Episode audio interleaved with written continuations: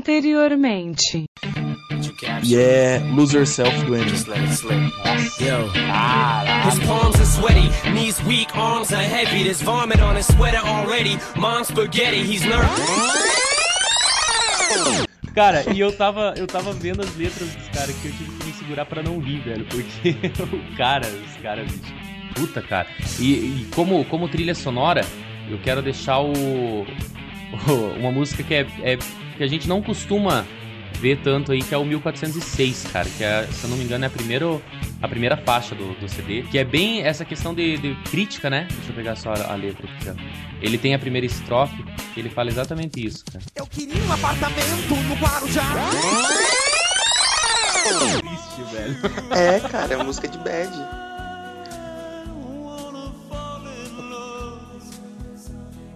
Nossa, cara. Eu quero a opinião do Lucas agora. Nossa, velho do céu. Nossa, deixa eu fechar Vamos isso aqui, cara. deixa eu só voltar, vamos voltar Vamos aqui. lá que eu vou, vamos lá que eu vou Muito- falar do álbum Bad. Ninguém percebeu que eu morri?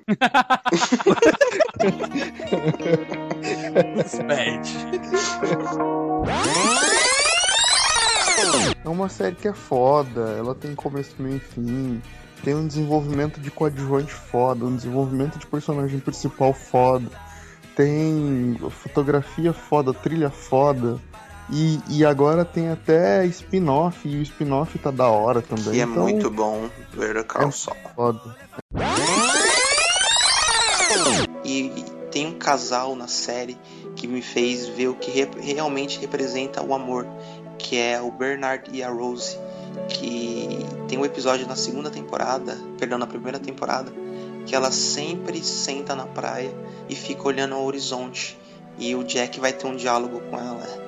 E ela fala, e ele pergunta por que ela sempre fica olhando para o horizonte, porque ela diz que para ela o Bernard está vivo. Então ela sempre olha para onde ela acha que ele está.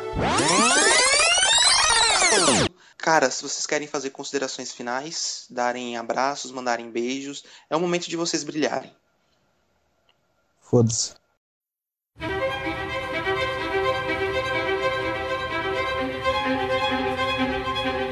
Fala Geeks!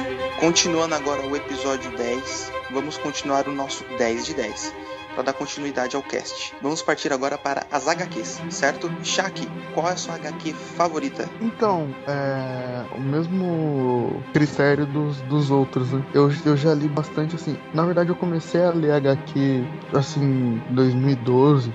Eu não, não curtia muito, nunca tive tempo e tal. Aí, uma, um dos arcos que eu li só periódico, eu não, eu não li encadernado, não li nada. E os encadernados que eu li, não. Assim, eu cheguei a ler, mas não, eu não li fisicamente, sabe?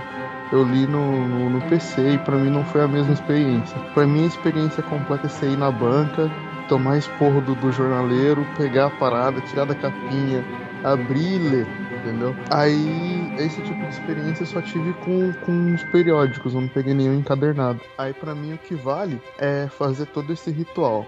É banca, plastiquinho, casa, dá até uma cheiradinha nele, com, sentir o cheiro de novo. Aí- você cheira. Não, cara, eu não faço esse tipo de coisa. Não mais. E desses periódicos que eu li, principalmente da Os Novos 52, desses periódicos todos, um arco que eu achei muito foda, assim, era naquele mix do Lanterna Verde que tinha três histórias, né? Tinha o Lanterna Verde, a tropa do Lanterna Verde e os Novos Guardiões. É, tem um arco, se eu não me engano, é o primeiro ou segundo arco do periódico, é aquele arco do o julgamento, que tem uma chamada de emergência num planeta, aí ficam três lanternas verdes presos lá, e um deles é o Hal Jordan. Aí uma, uma das formas deles escaparem é matando. Eles ficam presos tipo numa, numa, numa armadilha. E um- uma das formas de, de escapar dessa armadilha e salvar a população lá que chamaram eles é matar um dos lanternas que tá preso junto. Tem três presos. Aí dá um contrapeso lá e eles, matando um deles, tirava esse contrapeso e eles conseguiam escapar e salvar todo mundo. E nisso, o nosso querido. Como é o nome do Lanterna Verde Negro, cara? Esqueci, mano. Deu um Caraca, branco. Stuart. Caralho! John Stewart, nossa! Ia falar John Jordan, cara. Nossa! Caraca, Porra, de velho. John, John Stewart com. É que o- os dois casaram, né, com essa nova. Não, cara, foi o Alan e, Scott. e adotaram um filho. Ruivo. Daí eh, eles adotaram um filho ruivo. Ruivo Eric do, do Scooby-Doo. É, tudo é culpa dele. Caralho. Até Ele é a nisso. Rita do Scooby-Doo. Então, e, e nisso, assim, num ato de misericórdia e ao mesmo tempo heróico, o cara se entrega pro, pro, John, pro John Stewart matar ele. E é o que ele faz. Ele mata o cara e isso tem consequências. Porque um dos mandamentos lá dos Lanternas Verdes é você nunca é, agredir um companheiro, né? E aí tem todos um desenrolar. E na verdade isso faz plano de uma coisa maior.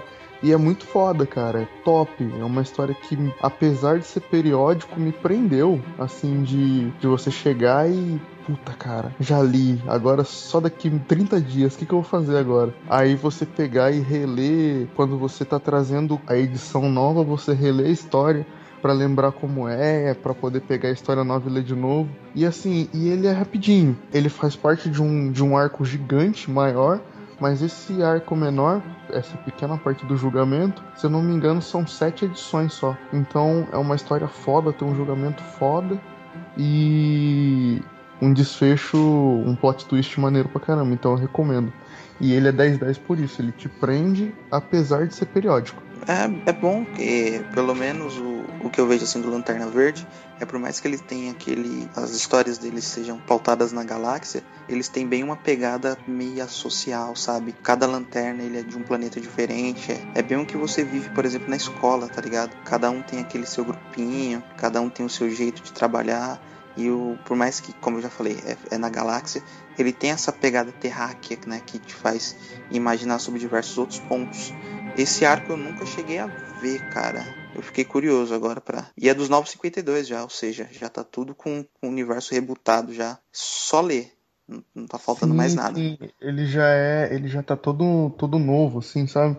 Com os, com os designs novos e tal. E é só você pegar e ler, cara. Inclusive, eu acho que se for naquela, naquela loja do amigo nosso, que é amigo do John Stewart, tá tudo lá, tá, tá tudo lá disponível na prateleira. Ah, uma coisa que eu esqueci de citar, que vale a pena conferir também no, no Lanterna, os desenhos são do Ivan Reis. Então, muito foda. Oh! Quem é Ivan Reis? Porra! O brasileiro que trabalha na DC, cara. ah, eu só conheço o Mike Deodato e o Re- Regine Buchanan. Pô, o Daniel HDR também, o. Aquele cara que trabalha pra Hasbro lá, o. O cara que desenha Transformers, a gente sabe quem é. Isso, isso É. É o cara que desenha Transforma, isso aí. Boa, boa indicação, Shaq. É, eu vou indicar o meu quadrinho agora, 10 de 10. que Eu vou indicar um quadrinho nacional de um escritor muito bom, que é o Danilo Beirute. É da, naquela pegada do, da Lu Cafag, do Vitor Cafag, que é a geração nova de escritores brasileiros. Ele lançou o Bando de Dois.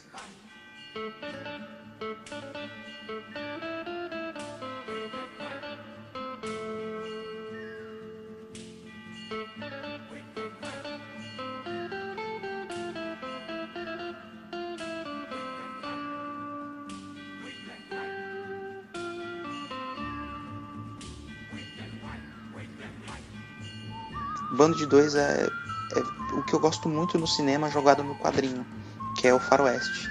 Só que além disso, de ser um tema faroeste, ele é nacional. O Bando de Dois ele conta a história do Tinhoso do Caveira de Boi, que são dois remanescentes do grupo que era liderado ali pelo Otonho. É, eles sobram depois que o bando eles têm, eles acabam sendo emboscados ali pelo Tenente Honório e acabam sendo assassinados. Então os dois conseguem sobreviver e fogem. Até que eles descobrem na cidade vizinha que o tenente ele quer pegar as cabeças dos mortos e colocar como um troféu para que todos vejam. Então eles voltam atrás de vingança. É bem um plot simples de toda a história de Faroeste, cara. Quem acompanha o Sérgio Leone, John Wayne, que nem eu sou viciado. Eu assinei Netflix por causa disso. Netflix paga pra mim, por favor. Porque eu sou Paga fã, pra cara. mim. É babaca demais, né? Paga cara? nós, porra. É mesmo, todo mundo fala paga nós, só eu falei paga pra mim, né? Não, você. Tá bom, vai, vai. Não pode me xingar de babaca, eu sei. Então, eu tenho uma trilogia dos dólares aqui em edição de colecionador. Então eu gosto muito de Faroeste. E quando eu descobri esse quadrinho, eu descobri meio que sem querer, que ouvindo um outro podcast, o Frango Fino, eles fizeram uma indicação de quadrinho e falaram dele, de- desse quadrinho específico. E desse escritor, que é o Danilo. E eu fui atrás, cara. É uma baita história maneira. Ela tem. Eu acho que o ponto principal dela é lealdade. Por mais que ela trate de vingança em si, ela trata muito de lealdade, de o que você vai fazer pelos seus amigos. Ele é sangrento pra caramba, ele é meio brutal, mas ele tem um final muito bonito, muito singelo. Eu indico quem não viu aí, não leu, vá atrás, pesquise, leia, compre. Tá baratinho, tem na Saraiva, você acha na FENAC, você acha em comics aí nacionais tranquilamente. Bando de dois. Essa é a minha indicação top 10 de 10 de quadrinhos que eu li. Cara, o meu top 10 de 10 é, foi uma das últimas sagas que eu acompanhei, assim, procedural, né? Pra quem não sabe, eu, desde criança, eu colecionava quadrinhos e a minha coleção parou em 2007, ali, quando tava sendo publicado pela Panini a Invasão Secreta. Mas assim, a, cara, foi uma das últimas sagas que eu tive do Homem-Aranha, que é a do Amazing, né? Amazing Spider-Man. Foi do O Outro. Eu adoro andar no abismo, numa noite viril de perseguição, saltando entre os edifícios. Vi você em poder de um fugitivo que, cercado pela polícia, te fez refém lá nos precipícios. Foi paixão à primeira vista, me joguei de onde o céu arranha. Te salvando com a minha teia, prazer me chamam de Homem-Aranha, seu herói. O quadrinho é sensacional, teve. É uma série de cinco, cinco números. Inclusive, eu tô olhando aqui pro número 5, que tá nas minhas mãos. Cara, o outro ele é o seguinte: o Homem-Aranha, ele tá nos Vingadores, ele revelou a identidade pra eles, né? Que foi uma coisa bem difícil pra pra ele e pro Peter Parker em si revelar a identidade. Ele era o único que não, não, não tinha revelado a identidade entre os Vingadores ali, mas pra morar e pra ser assalariado dos Vingadores, ele precisava revelar a identidade. Então ele. aca- Oi? O que, que um fudido não faz, né? Cara, é- é- era é bem interessante essa, essa situação financeira dele, porque ele tá fudido, Tia May tá no hospital, a Mary Jane perdeu o emprego, foi quase morreu assaltada, tá ligado? E ele queria uma coisa melhor, só que ele precisava revelar a identidade pelo menos pros Vingadores, né, cara? Só que você tá ligado? Revelar pros Vingadores é revelar pra todos os super-heróis, tá ligado? É, porque todo mundo é vingador, né? É, todo mundo é Vingador. Qualquer super-herói com, com um cartãozinho pode entrar na, na, na mansão, lá na Torre dos Vingadores e tal. Então todo mundo ia saber a identidade dele. Mas assim, então ele acaba revelando a identidade dele. O, o Tony Stark recebe ele e toda a família na Torre dos Vingadores. E ele descobre que ele tem uma doença que existe 50% de chance dele morrer. Tem uma médica que trata do- dos super-heróis e tudo, porque nem todos os super-heróis são a prova de bala e a prova de, né, são imunes a todas as doenças. O Peter Parker, ele tá com uma doença que existe uma grande po- possibilidade dele tá morrendo. Quer dizer, ele tá morrendo, né? Ele sente isso. Ele tá se fudendo, assim. Ele sente que ele tá, que ele tá morrendo, cara. Ele conversa com a Mary Jane, a Mary Jane tenta acalmar ele. Só que o principal foco do o outro é que Morlun uma entidade que se alimenta. Olha só que loucura, né, cara? Uma entidade que se alimenta de super-humanos com poderes de animais. É, tá indo caçar o aranha. Que E, nicho, né, cara? cara, é muito Jack Kirby isso, não é verdade, velho? Você não acha, cara? Se você matar o Homem-Aranha e o Pantera, foda-se, o cara morre de fome. Caralho, cara. Enfim, cara, daí o, e o Morlun é muito poderoso, cara. Só que ele. Ele tá fraco, assim, ele tá se sentindo fraco. Ele dá um, um couro no coisa, pra vocês terem ideia. Quem que tenta também, cara? É que é, eu só tenho a edição 5 aqui comigo porque a minha mãe fez questão de doar todos os meus quadrinhos. E só sobrou a edição 5 aqui. Mas assim, cara, ele leva um. O Coisa leva uns- um couro dele, cara. Leva um couro bonito. O Homem-Aranha leva um couro dele. Cara, ele fica o, ele perde um olho, tá ligado? De tanto levar soco na cara e tal, e ele acaba morrendo. É foda, cara. É foda, assim. É, para mim é uma das histórias mais bem escritas do Amazing, da saga Amazing dele. E é isso, cara. Não, não vou dar spoiler porque a, apesar de ser procedural, ele é bem fechadinho. O número 1 e o número 5, assim, se completam, né? Tanto é que a partir dali começa a Guerra Civil também. Então já começa uma outra saga, né? Mas, cara, é muito boa. O outro Homem-Aranha.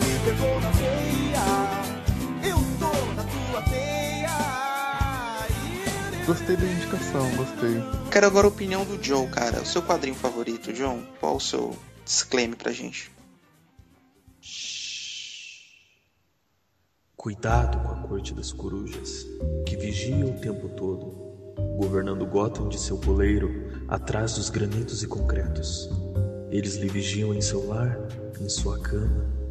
Nem mesmo sussurre sobre eles, ou eles cravarão a garra em sua cabeça.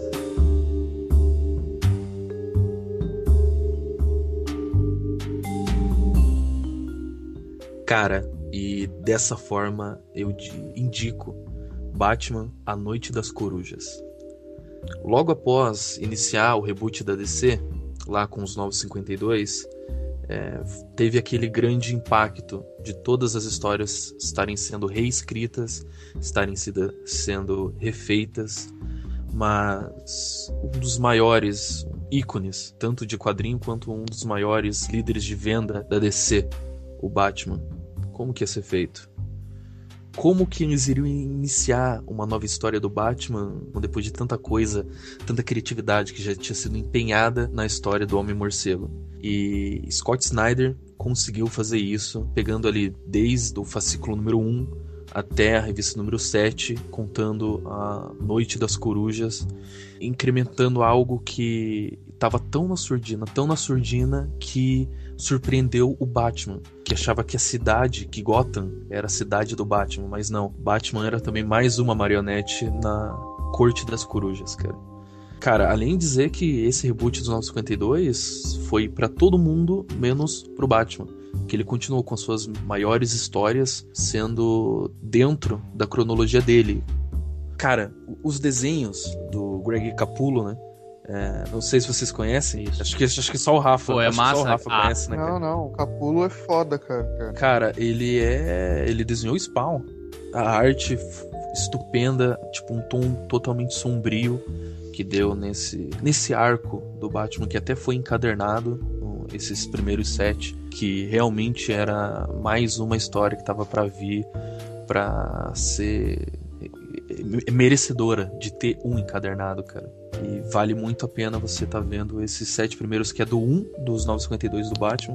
Ele se estende a toda a família do Batman. Depois que há uma grande reviravolta e a Corte da Coruja tenta tomar Gotham à força, se espalha para todos. Vai para Aves de Rapina, vai pro Asa Noturna, que também o Asa Noturna tem um grande um grande papel dentro da história. A história da Corte da, das Corujas com o Batman tem ali um ponto de conexão que é o Dick Grayson, a família Grayson em si, né? Eu vi daquele jeito, né, cara? Daquele jeito de formas alternativas e tal. E, cara, valeu muito a pena, cara. Valeu muito a pena. Suas capirotagens, puta merda.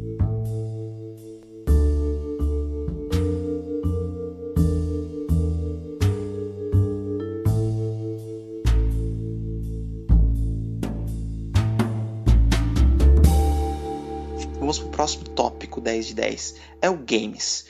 Cara, o, o meu top 10, assim, de 10 mesmo, é, eu vou querer colocar um pouco mais de nostalgia nesse episódio e quero trazer na minha época de infância, quando eu tive o meu PlayStation 1 ali em, em off, a gente conversou um pouco sobre uh, você comprar o, o, console e, e vir aquele CD com, com as demos, né?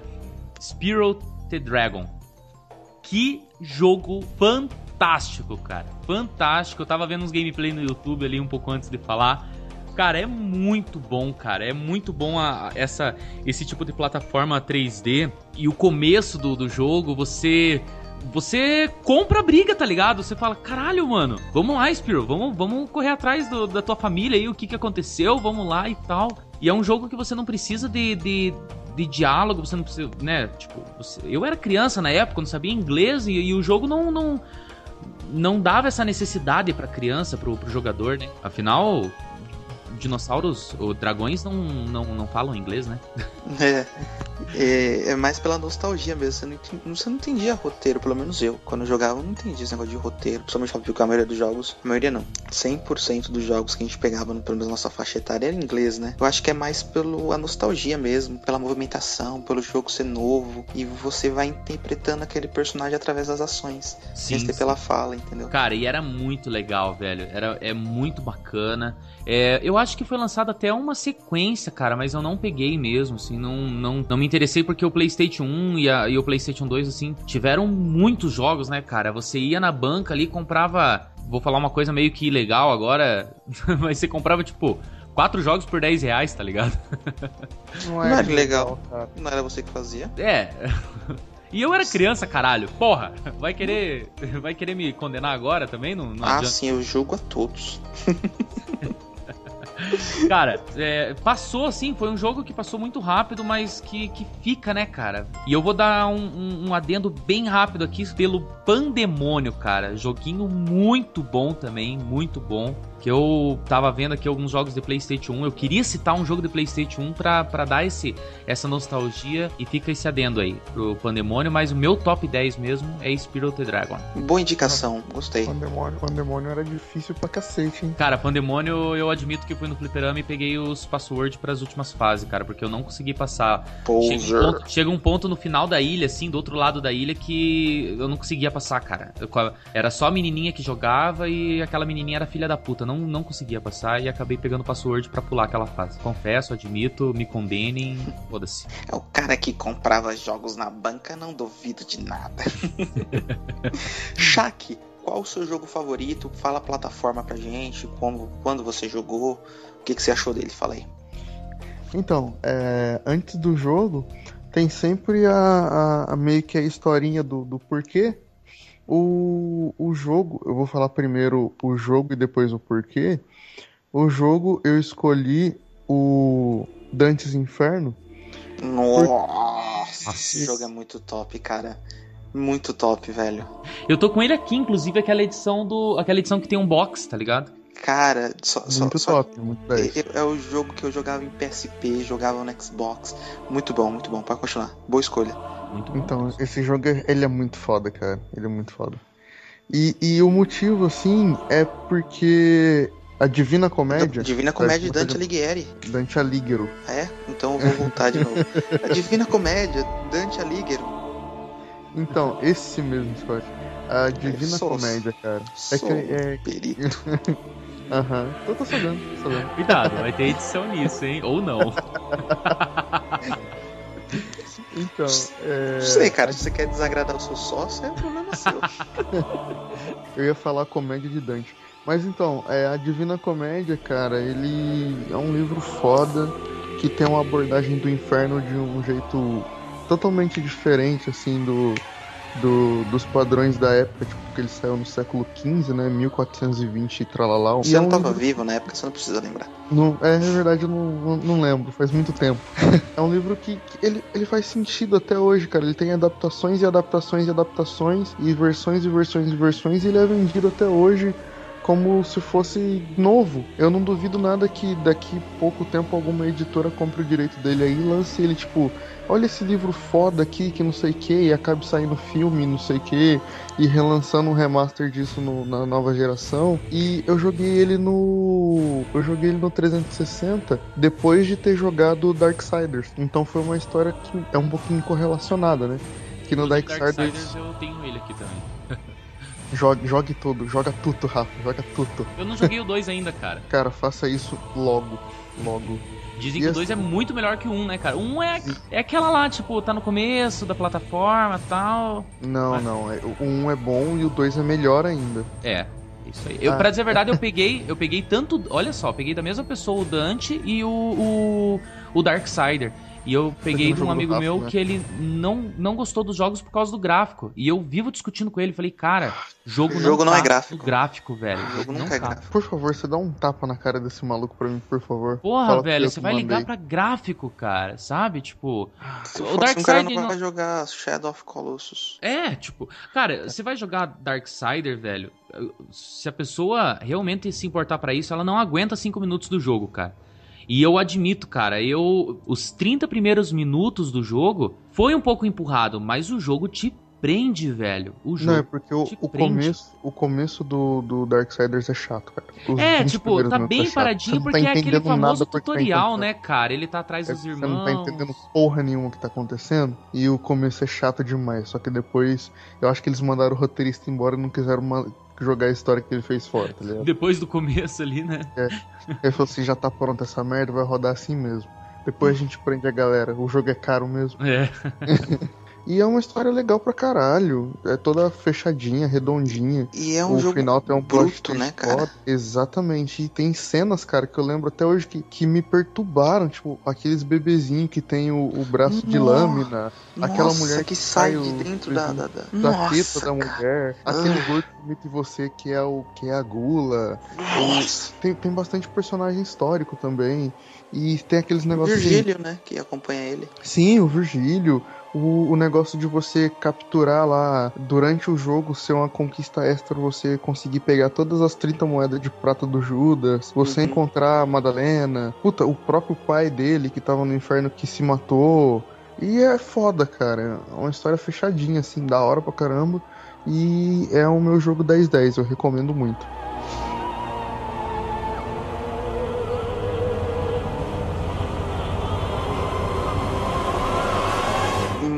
Cara, obrigado de indicar novamente e fazer eu- eu sentir aquele espírito, sabe, nostálgico, tá lembrando de eu, de eu indo pra empresa trabalhar e no ônibus da firma jogando Dante, cara, que era a minha alegria, que eu tinha que acordar cedo pra caramba. Snow, você já falou seu jogo? Não. Snow? Então fala aí, cara. Cara, meu jogo vem de uma franquia que foi bem sucedida. E ele foi e chegou. ah, como que eu posso dizer? Não teve uma boa aprovação do público. Por quê? Porque eles né, não queriam. é, é, não, o, a- o ser humano, cara, quando você dá alguma coisa e eles gostam, eles só querem aquela coisa. Quando você tenta inovar, quando você tenta diferenciar, eles repudiam. Só ver, é um jogo que faz você ter que pensar e repetir várias ações várias vezes, não é? Não, não. É, digamos assim. é, ele é um hack and slash. é, um dos melhores, na minha opinião. E é o Devil May Cry. O que foi intitulado novo só como DMC. Cara, eu gosto desse jogo. Eu acho ele bom. Quem não gosta dele? É, então, na verdade, o Joe tá Olha lá, ó, olha lá, ó.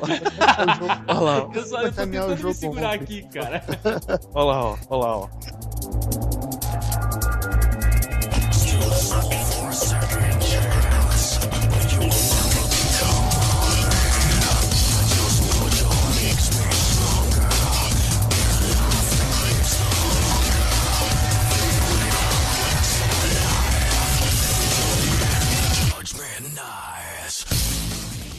Porque eu tava conversando com ele ontem e eu sacaneei o jogo, só que eu não sabia que ele ia colocar na pauta, entendeu?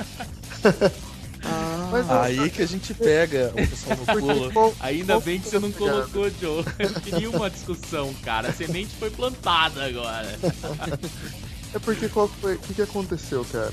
É, a gente, eu não lembro o que, que a gente tava falando sobre e eu acabei usando esse jogo como, como exemplo. Só que eu acho um jogo muito repetitivo e com piadas ruins, entendeu? Não que o jogo seja necessariamente ruim, eu gostei de jogar. Só que o enredo não me prendeu, então eu, fiz um speedrun só pra ver como é que era o final, entendeu? Cara, eu Entendi, eu, mas eu não. tô aqui, tô de prova e eu vou eu vou afirmar que o Shaq estava falando mal da imitação do Jonathan. É um herege, né? Pecador. Ele falou, não, ele tá sendo falso aqui. Eu tô, Duas caras. Safado. ele só Olha porque o só, Joe olha escolheu o DMC, Agora ele tá falando assim, em meias palavras, o que ele disse ontem. Não, ontem eu disse com todas as palavras, inclusive deve ter gravado, que eu não gostei do roteiro e do jogo repetitivo e das piadas ruins. Mas Só, eu né? mas Ah, eu gostei até o da final. comida que você preparou hoje. Só não gostei muito do arroz, do feijão da carne. Mas ó, o almoço tava excelente, sabe? Tipo, A batata palha tá divina, onde você comprou? tá, John, quero saber a sua Cara. opinião. Por que você gosta desse jogo? Fala aí. Cara, eu sempre fui um fã da franquia. E, por exemplo, esse foi um dos únicos jogos que eu fui no cinema e um dos trailers era o trailer do jogo. O único jogo que eu vi Caralho, passar no mano. cinema, o trailer. Pô, eu vi o Beyond Souls. Isso já me deu um, um- um hype, já me hypeou. E cara, depois o pessoal, ah, não é o Dante. Já me é arrepiou. Dante. Hypeou, cara, não arrepiou, cara. Arrupiou. E Vai, cara, cara. E cara, daí o pessoal começou, ah, mas não é o Dante, o Dante mesmo. Eu até achei estranho é, de ser uma pessoa morena que tava é, nesse trailer. Só que ainda deu uns flashes dele com o cabelo grande e branco. O mimimi do pessoal, ah, não é o Dante. O Dante não é assim, o Dante tem o cabelo branco. Se você meter a cara e jogar, você vai finalizar o jogo, você vai ver que é uma história, a história é boa, eu curti a Uhum. história. Ela Tô vendo enrola um de, de tapa na cara aí, Lucas. Aí. de vez em quando você se sente uma enrolada, mas é devido a que a missão, a quest que você tem que fazer é um pouco chata. Mas o que ela traz a história, que você conhece, tanto sobre quem é o pai do Dante, quem é a mãe do Dante, quem é Virgil, o que, que o Virgil é do Dante, quem é Sparda. Cara, é muito foda. Depois de tudo isso, ao final do jogo, você vê toda a conexão do Dante, aquele cara viciado por pizza, de cabelo grande, com a Ebony e a Avery, que são as duas pistolas dele, e você vê a conexão dos dois. E no final você vê o porquê que ele tem o cabelo branco, já que o pessoal sente falta do cabelo branco. Jogue o jogo e você vai descobrir por quê que no começo do jogo ele não tem o cabelo.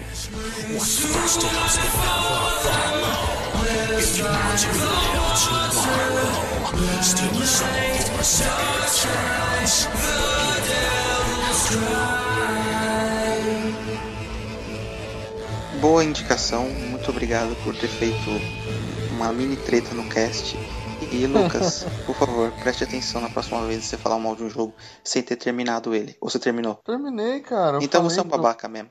Continuando. tá, vou dar minha opinião agora. Qual o meu jogo top 10 de 10? Ele é extremamente premiado. Ele ganhou o melhor jogo do ano, melhor música de jogo, melhor trilha sonora original e melhor pacote de expansão. O gráfico dele também é muito bom. O ambiente onde é feito o jogo, ele é muito bem feito. E assim, é um tema que me agrada no cinema, que é faroeste, certo? É Red Dead Reputation.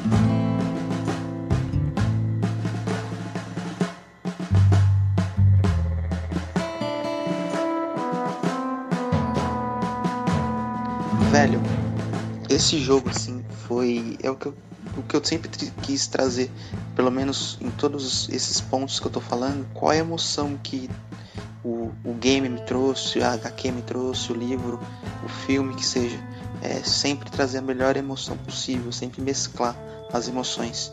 E Red Dead foi isso, cara. Eu, como eu já, já citei, eu sou muito fãzaço de Faroeste. E quando lançou esse jogo, fui atrás, tá ligado? Porque, putz, é, uma nova geração, um jogo de faroeste, cara. Eu vou poder pegar o Clint Eastwood e fazer o que ele fazia nos filmes, tá ligado? Dar tiro em corda, ir atrás de bandido. E é exatamente isso que, o- que o jogo faz. Mas ele tem um enredo. É a história do John Marston, que ele, ele é um. Ele fazia parte de um grupo de, de bandidos, né, do Velho Oeste. E ele acaba fazendo um acordo com o governo para. Porque ele já tinha abandonado a vida de criminoso e estava junto com a família. Mas o governo vai atrás dele e ele tem que fazer um acordo de prender todos os ex-parceiros dele de gangues. E o jogo é isso, é ele indo atrás de todos os companheiros de gangue dele. É, e o final, cara, eu não, vou, eu não vou mentir aqui, eu chorei como criança no final. Cara, que esse jogo é muito foda, cara. Eu joguei ele. Eu, eu chorei no final. É, né, Esse cara, jogo, ele é esse jogo é foda. E tinha aquela parada tipo, porra, não tem missão pra fazer, o que eu vou fazer? Sempre joga poker. É. Puta, cara, sempre joga poker. Aposta dinheiro jogando ferradura de cavalo no prego, cara. Que Eu sinto honrado quando a pessoa pega algo que eu gosto e faz algo bom. Pra mim, top 10 de 10, não é à toa que foi eleito o melhor jogo de 2010. Red Dead Redemption, Morte Vermelha, Redenção. John Marston é um dos melhores personagens de jogos de todos os tempos.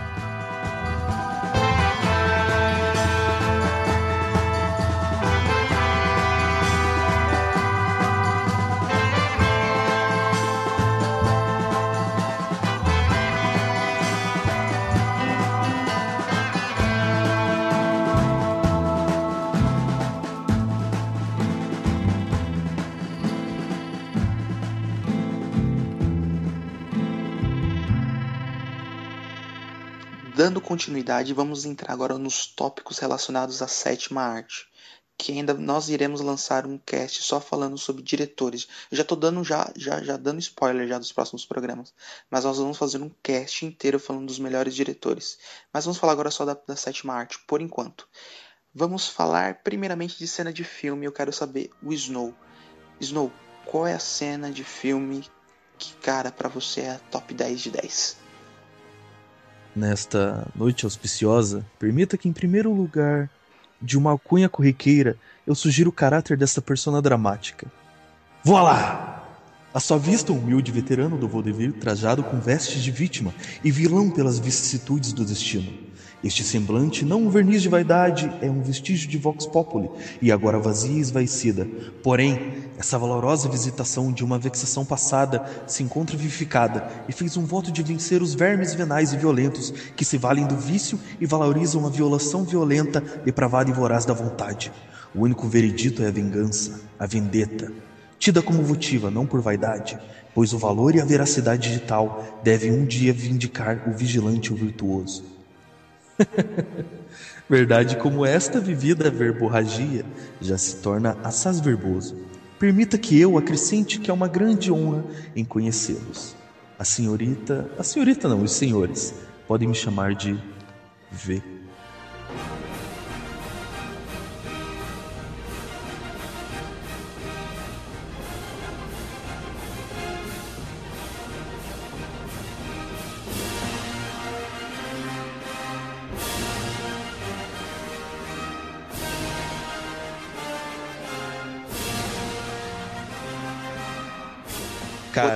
Jorge.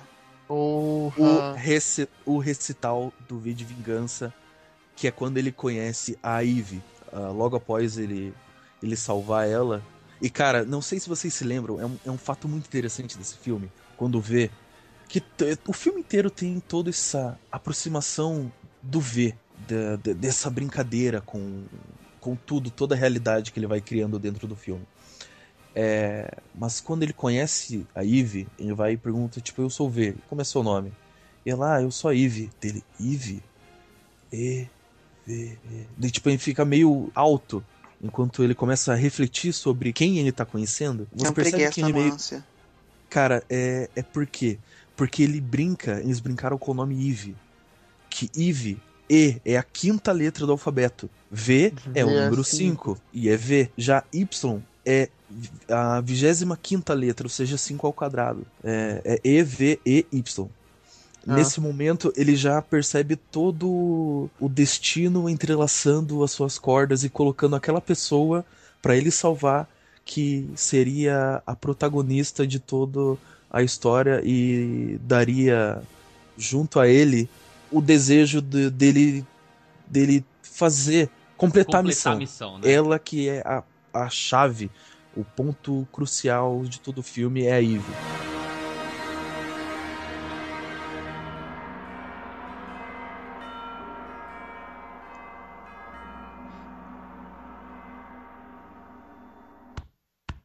Hum,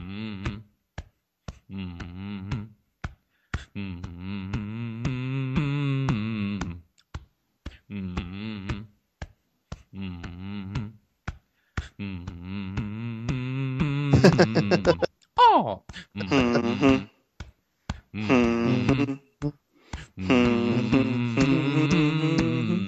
Oh.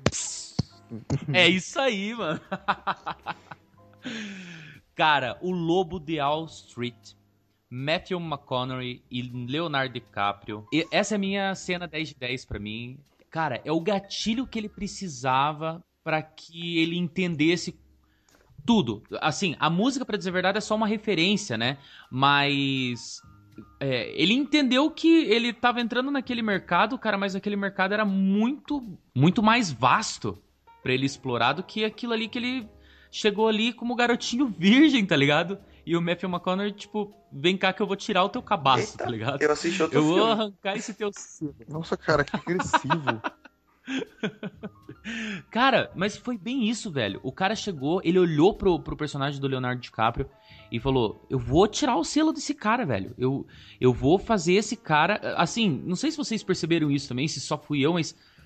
e- O, o personagem do, do Matthew McConaughey, ele olhou pro Leonardo DiCaprio e ele falou: Vem almoçar comigo.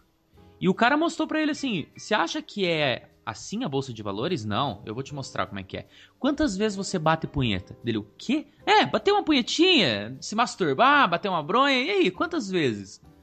E o cara fica meio sem jeito. Ó, cara, eu bato três no mínimo, assim. Na hora do almoço, às vezes eu vou no banheiro. Eu- vai lá, você cocaína, já experimentou cocaína? Não, aqui, ó, toma aqui, não sei o quê. Porque eu sou assim, porque o meu almoço é assim, porque. E ele começa a cantar, o Leonardo DiCaprio olha pros lados, meio tímido dele. Não, cante junto comigo, né? Cara, E, No- e- no meio e a, do e a treta né? louca, tá ligado? É que ninguém no restaurante tá ligando, tá Quem ligado? tá dando a minha? O cara, o garçom vai ali, dá uma porçãozinha de azeitona, ele nem liga, velho. Sabe? E o, o, o filme automaticamente já dá um salto pro Leonardo DiCaprio fazendo isso com, sei lá, posso falar 50 300. corretores ali? Caralho, Não, mano! É muito mais do que eu pensei. Cara, é o gatilho. sabe? O filme ele tá mostrando assim, ó. Isso daqui foi o gatilho que o Leonardo DiCaprio precisava pra se tornar o que ele se tornou. Se não fosse aquele almoço, se não fosse aquela música, cara, o Leonardo DiCaprio, o o filme não teria existido, tá ligado? É, a vida do, do, do, do- Como é que é o nome do personagem? Jordan Belfort. Jordan. Cara, a vida do Jordan não teria existido se ele não tivesse ido naquele almoço. Eu não sei se vocês já- já chegaram em algum ponto da vida de vocês e falaram, puta, cara, se eu não tivesse ido naquela entrevista, ou se eu não tivesse perdido aquele ônibus, Sim, por sim. exemplo. Sim. Cara, Eu, eu, eu senti isso no dia que eu me dopei de Rivotril fiquei três dias apagado e eu perdi o, o Martin Mark V vindo pro, pro meu tempo. Foi sério, eu fiquei muito triste, cara. Você não tem noção. cara, e o, o, o, o Jordan, ele falou, é Jordan, né? Isso. É Chama tô- de Belfort. Belfort é mais fácil. Fel. Teve uma Cara, palestra o- dele aqui no Brasil, cara, 3 mil reais o ingresso. Tá maluco. Não é à toa que ele é lobo mesmo. É, ele ainda, ele ainda, então ele ainda é rico. Não tão quanto Pois ele é. era, né? Cara, cara, o Belfort, se ele não tivesse ido naquele almoço, o cara não teria se tornado o que ele se tornou, tá ligado? E, e ele. a- Eu- aquilo ali eu- ele percebeu, Aham. cara. a- Ali ele percebeu assim. Meu, será que eu tô no lugar errado? Ou eu preciso me adaptar e transformar esse lugar, tá ligado? Ele poderia simplesmente se assustar e, cara, não é isso que eu quero, não é essa onda, tá ligado? Porque não era esse o, o- não era esse o Belfort, tá ligado? Ele não era assim, mas ele não apenas se adaptou ao ambiente, como ele melhorou, tá ligado? A, a presença ali dele fez diferença, tá ligado? Eu acho que nessa cena aí, ele poderia até ter ido na parada e, aliás, não ter ido no almoço e ter se adaptado ao a, a, a- galera lá, sabe?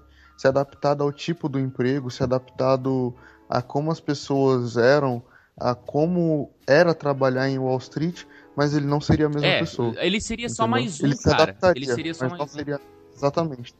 Ele seria o cara que canta junto com o cara que tá puxando o couro. Pronto, era isso que eu ia falar. Era exatamente isso que eu ia falar, beleza. Já que você tá todo pimposo, Shaq, falando e mostrando quem é que seria quem, que qual é a sua cena de filme 10 de 10?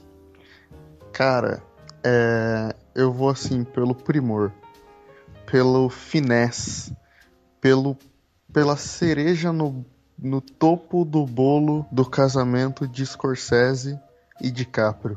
O tiro na cabeça no final do Infiltrados. Ah, não! Eu já tampei essa parte no podcast passado. É, vai ter que tampar de novo.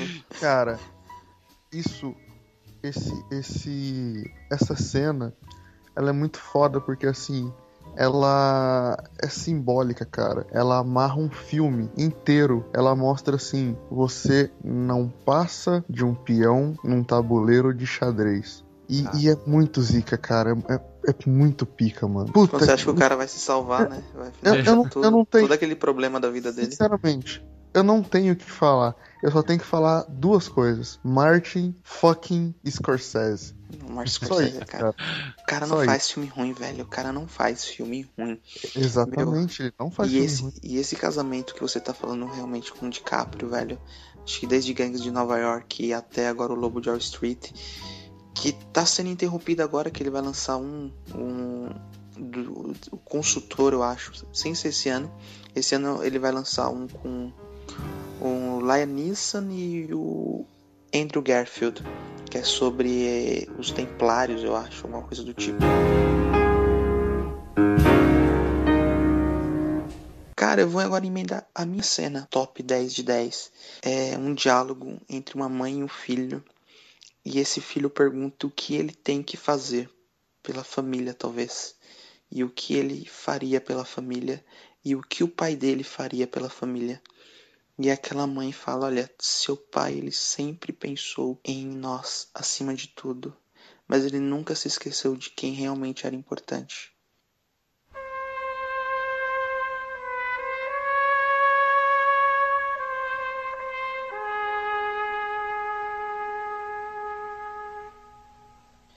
E esse diálogo ele é bem cru porque o personagem o filho que vai perguntar para a mãe o que ele deve fazer, ele já sabe o que ele deve fazer. Ele já tem em mente.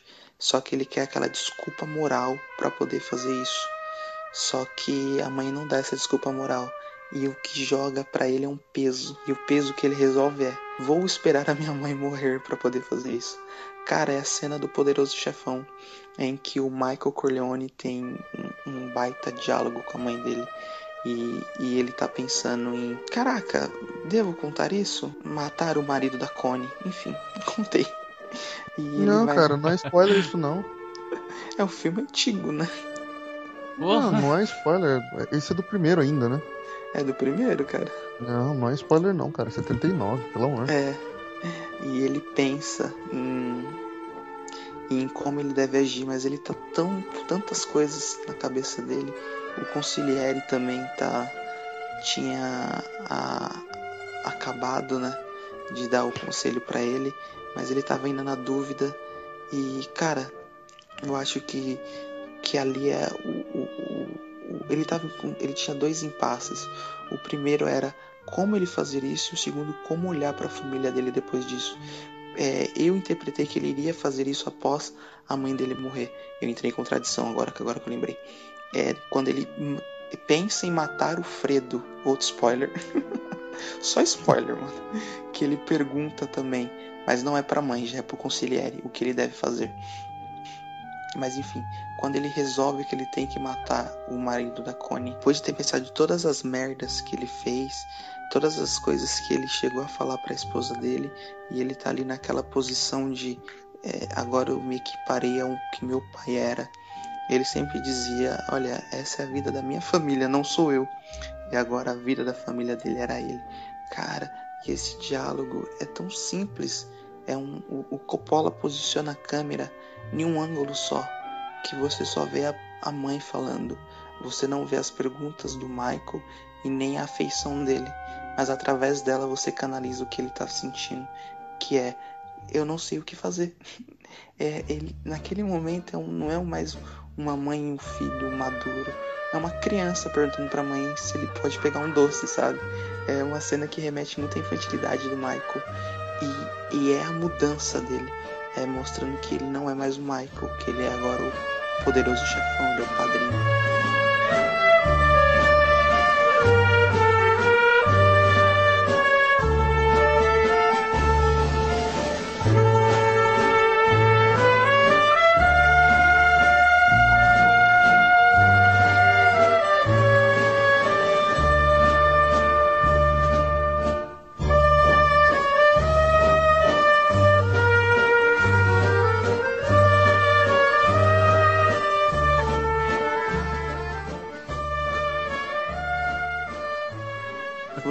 Continuar na sétima arte agora. Filmes. Jon Snow. Eu sei que você tá mandando nudes e recebendo, mas presta atenção um pouquinho, cara. É, é o momento que eu tô aguardando desde ontem. Qual é o seu filme 10 Nem de 10, dormiu cara? direito. Não Ele, dormi, cara. ele ficou pensando, né? Qual é o filme do Joe? Qual é o filme do Joe? Qual é o filme do Joe? O pessoal no escritório tá me ligando até agora. Cadê o Wilker que não veio trabalhar? Será que ele tá bem? Tá passando mal? Aí tá lá eu deitado em posição fetal perguntando qual é o filme do John, qual é o filme do John. Agora vamos ouvir. Snow, seu Cara, filme favorito. E por quê? Cara, é um dos. Na verdade, eu selecionei um filme que fosse fugir de tudo que vocês pensavam que eu poderia escolher, né? É, E até mostrar um- uma outra parte, cara, porque é, é um filme que, tipo, eu vi há muito tempo mesmo. É, eu vi ele no colégio. E o nome desse filme é I Am Sam.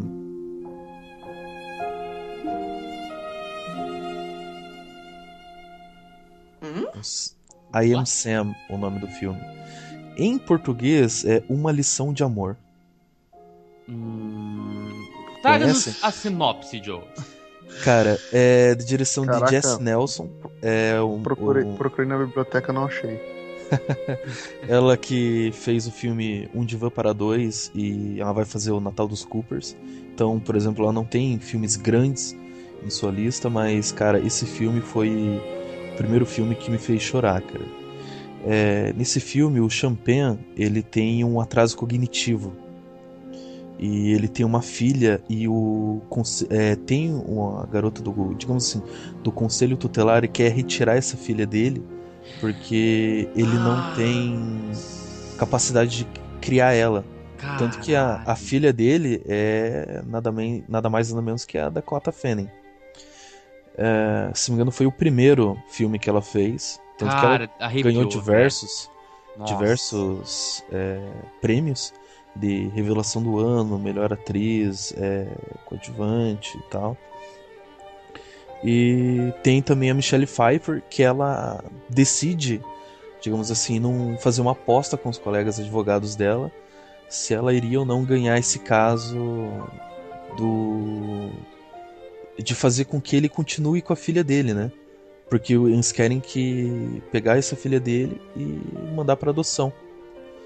E o filme todo é muito emocional sobre é, se ele e, é, e também a descoberta da garota, porque ela começa a ser mais inteligente que o pai dela.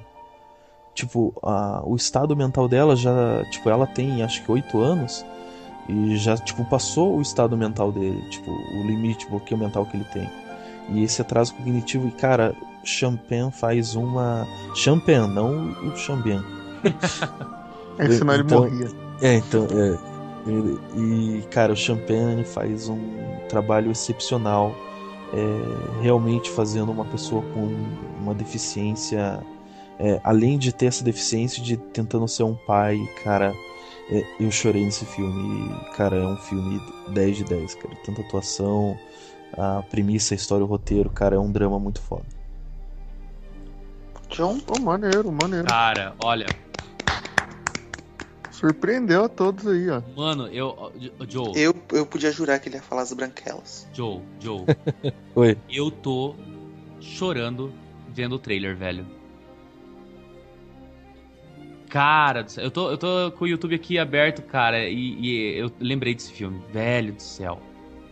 Eu não Cara. consigo assistir esse tipo de filme, cara. Cara, é um filme muito foda, velho. Muito foda. Tem a mulher gato nele. Nossa, é Michelle Pfeiffer, né, cara? Cara, não, Ah, tá, sério. achei que fosse a Anne Hathaway. Saiu uma lágrima viril aqui do- dos meus olhos. E, cara, que filme foda, velho. Eu vendo, eu tô vendo o trailer, cara, e tô me emocionando com o trailer, cara. Não dá vontade de assistir, não sei. Não, eu até esqueci que ela fez a Jenny no, no Crepúsculo, cara. Até esqueci, velho. Até. Quem fez a Jenny no Crepúsculo? Dakota? Dakota, Dakota Fanning. Eu não sei o que é pior, você falar que ela fez a Jenny no Crepúsculo ou você saber quem é a Jenny no Crepúsculo.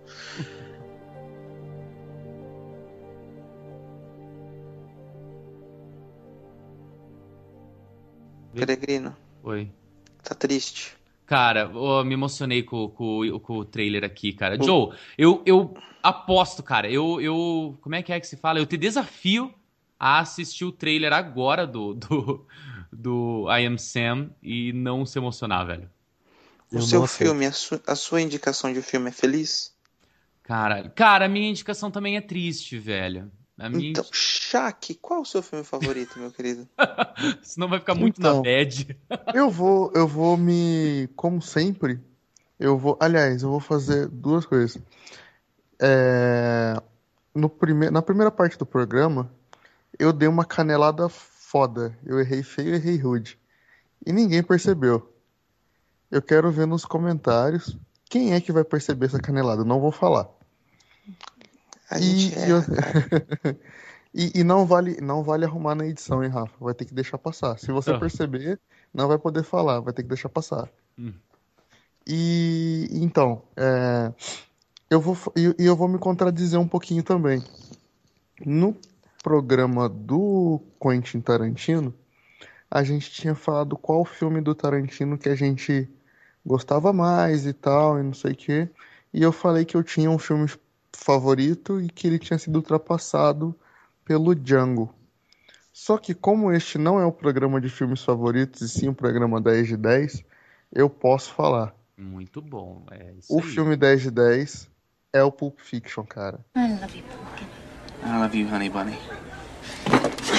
Everybody be cool, this is a robbery! Any of you fucking pricks move! And I'll execute every motherfucking last one of you!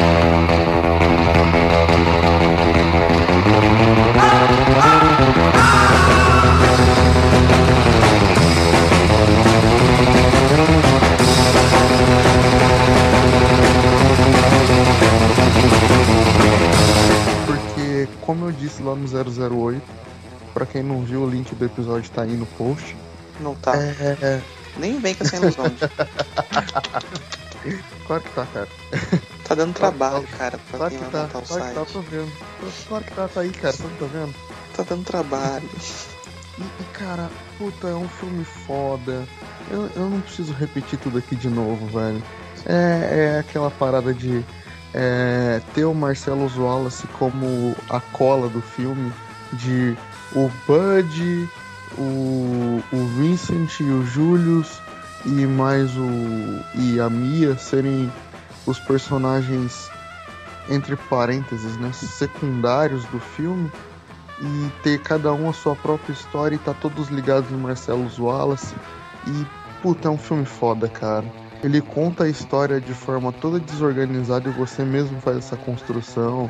Ele tem cenas maneiras assim para explicar como as coisas aconteceram, igual aquela cena do relógio que mostra o, o Bud sonhando de como ele recebeu o relógio para mostrar para a namorada dele como que o relógio é importante para ele, dele voltar aonde os mafiosos estão procurando ele que ele entregou a luta, de voltar lá ter o perigo de morrer para poder pegar o relógio, sendo que o pai dele passou a mesma coisa.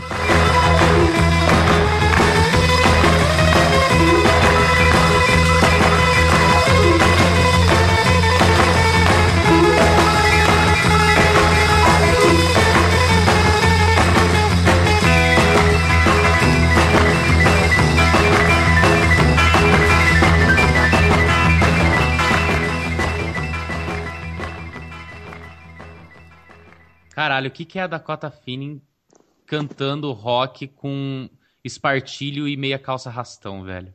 Obrigado. É, você foi muito idiota, Rafa. Foi idiota pra caramba.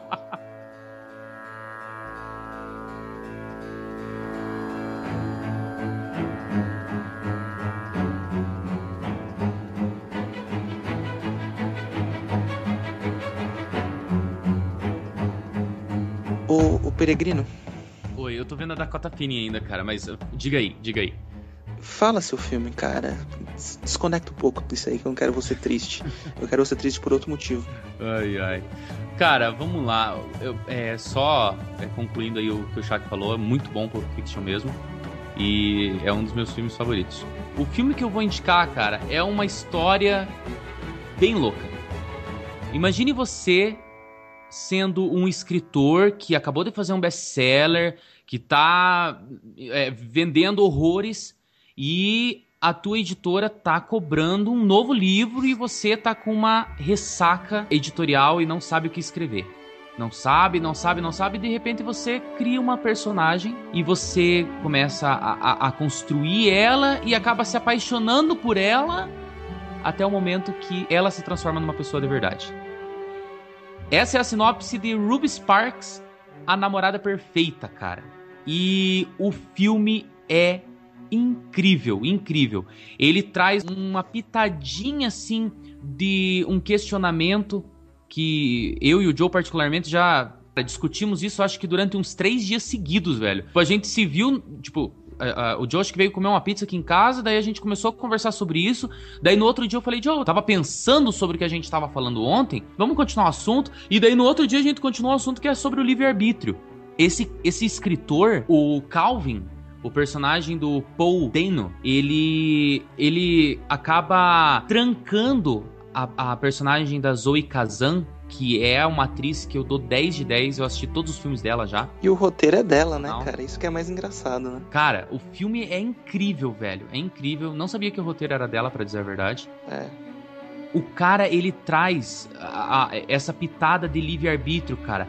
Até, quando, até, até em que ponto você deixa uma pessoa que você ama livre para tomar suas próprias decisões. Sabe aquela parábola do passarinho? Tipo, pô, se você ama mesmo o passarinho, tira ele da gaiola, tal é, ele vai voltar se ele gosta de você, tipo, sabe? É, é, mais ou menos assim, cara. Se você ama uma pessoa, até que ponto você consegue deixar ela livre? E o, o filme ele traz isso. Como ela é uma personagem, a, automaticamente o Calvin, se ele escrever qualquer coisa sobre ela no, no manuscrito dele, acontece, tá ligado? E se ele não escrever nada? Ela começa a viver a vida dela. Nossa.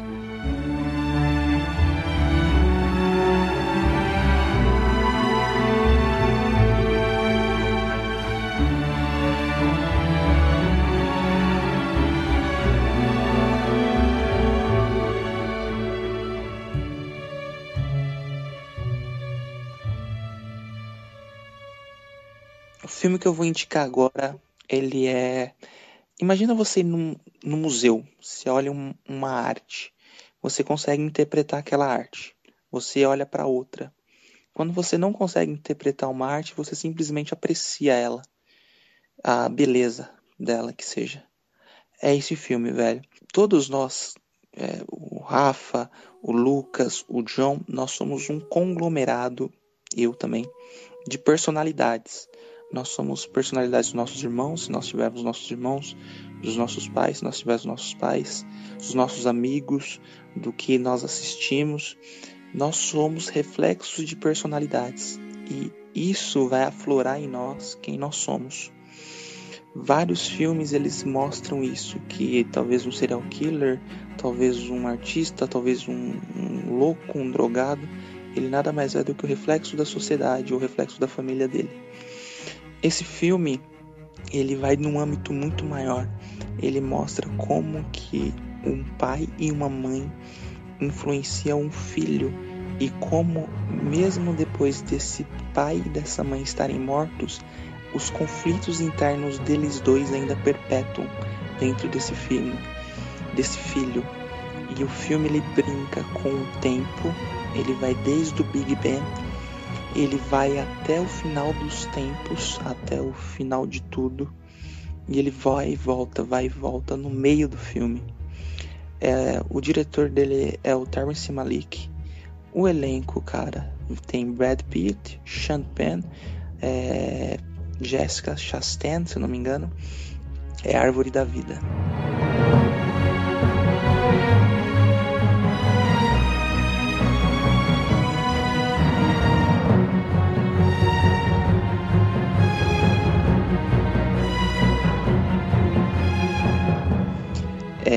Esse filme nem todo mundo gosta dele, cara. Eu gosto muito. A fotografia dele é perfeita. Os diálogos são poucos os diálogos, mas são diálogos construtivos, entendeu? São diálogos que têm que estar ali. E cara, é um filmaço, filmaço. Assistam Árvore da Vida, Terrence Malick, Brad Pitt, Sean Penn, Jessica, Jessica Chastain, se eu não me engano é o nome da atriz. Filmão. É, é, e sim, é um filme que você vai chorar e vai ficar triste, tá? Já vou avisando já.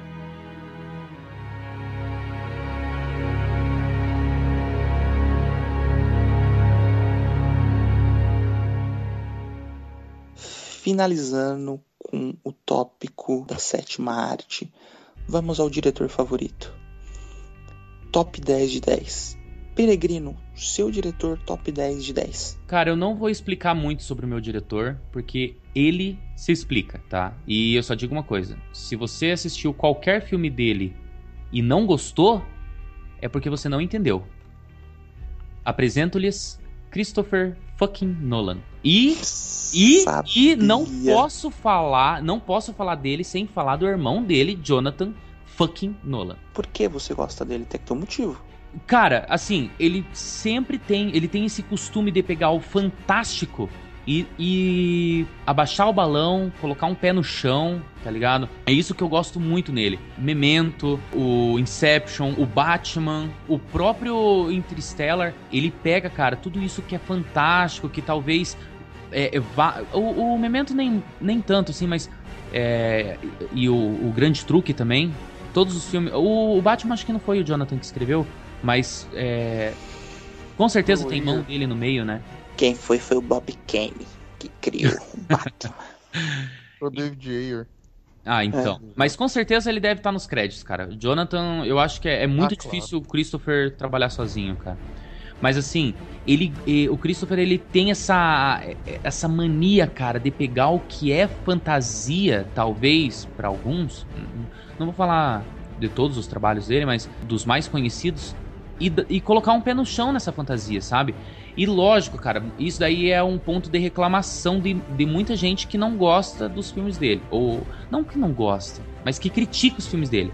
Ah, o Christopher Nolan gosta de explicar, o Christopher Nolan gosta de explicar. Velho, se ele tá pegando uma fantasia e colocando um pé no chão, explicar é uma parte muito importante disso, tá ligado?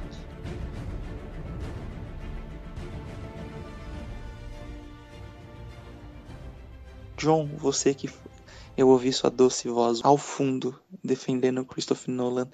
Ele é seu diretor favorito também? Ou é outro diretor favorito? Fala pra gente. Cara, como eu já sabia que o Rafael ia escolher Christopher fucking Nolan, por exemplo, eu fui uma pessoa que eu nunca me atentei tanto ao diretor. Mas eu sou daquele tipo. É, é um filme que eu gosto? É. No trailer aparece do diretor de tá, o filme que você gosta. Então, tipo, uou, é do filme que eu gosto, cara. É... Ou se não, pá, do produtor do filme que você adorou. E, tipo, cara, isso é muito da hora. E, isso cara, compra, né? Isso me compra. Isso eu vou um, e olho de, tipo, isso chama um. minha atenção. Eu vou ver o trailer, então. Eu fui e peguei, cara, um diretor que, tipo, fugiu do praxe de todo mundo. Porque eu gosto bastante de comédia.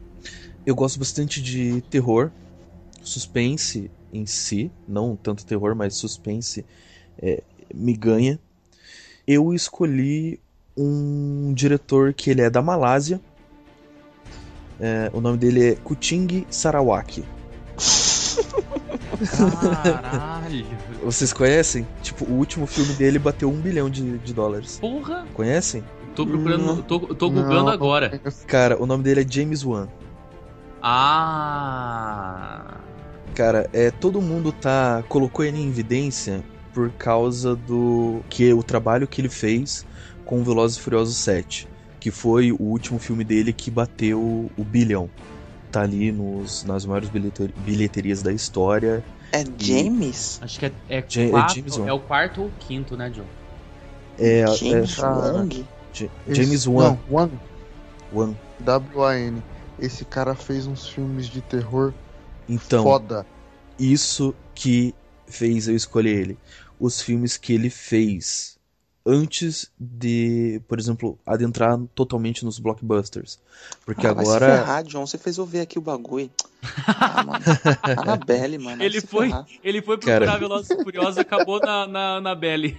Ah, vai se ferrar, Cara, mano. E James Wan, ele fez Tipo, ele foi o diretor do Jogos Mortais, o 1. O primeiro. Os demais ele foi é, produtor e roteirista.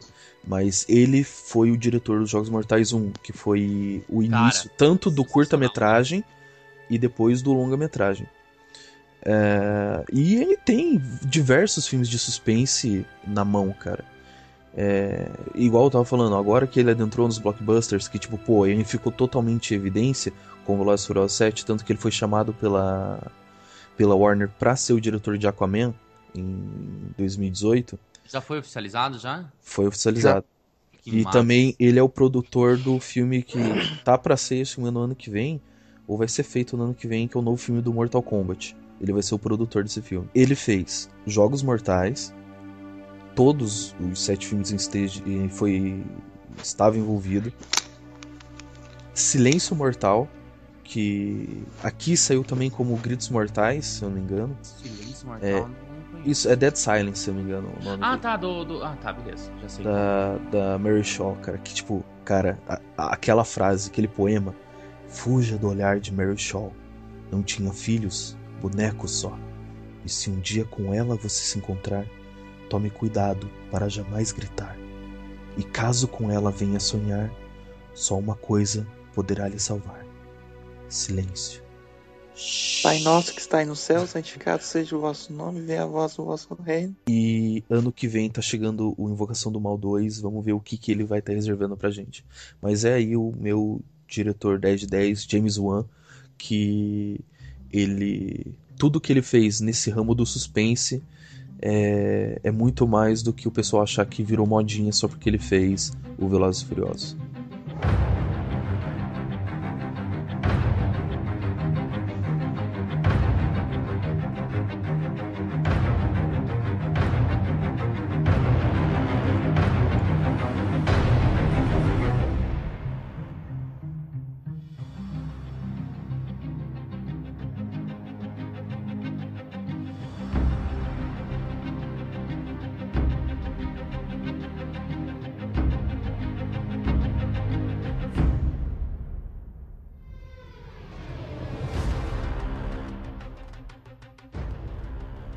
Beleza, John, ótima indicação Muito de boa, diretor. Pena que, infelizmente pra mim, não vai dar muito certo eu acompanhar, porque vocês já sabem, né? Meu primeiro problema. Sou um cagão. Eu vou passar a minha indicação agora de diretor 10 de 10. É um diretor que fez filme é, de época, fez filme futurista, fez filme cult, fez filme pra povão, fez filme de humor negro. Eu conheci ele através de um livro que eu li e não foi o contrário. É, eu conheci ele através, cara, onde foi que eu conheci o Stanley Kubrick?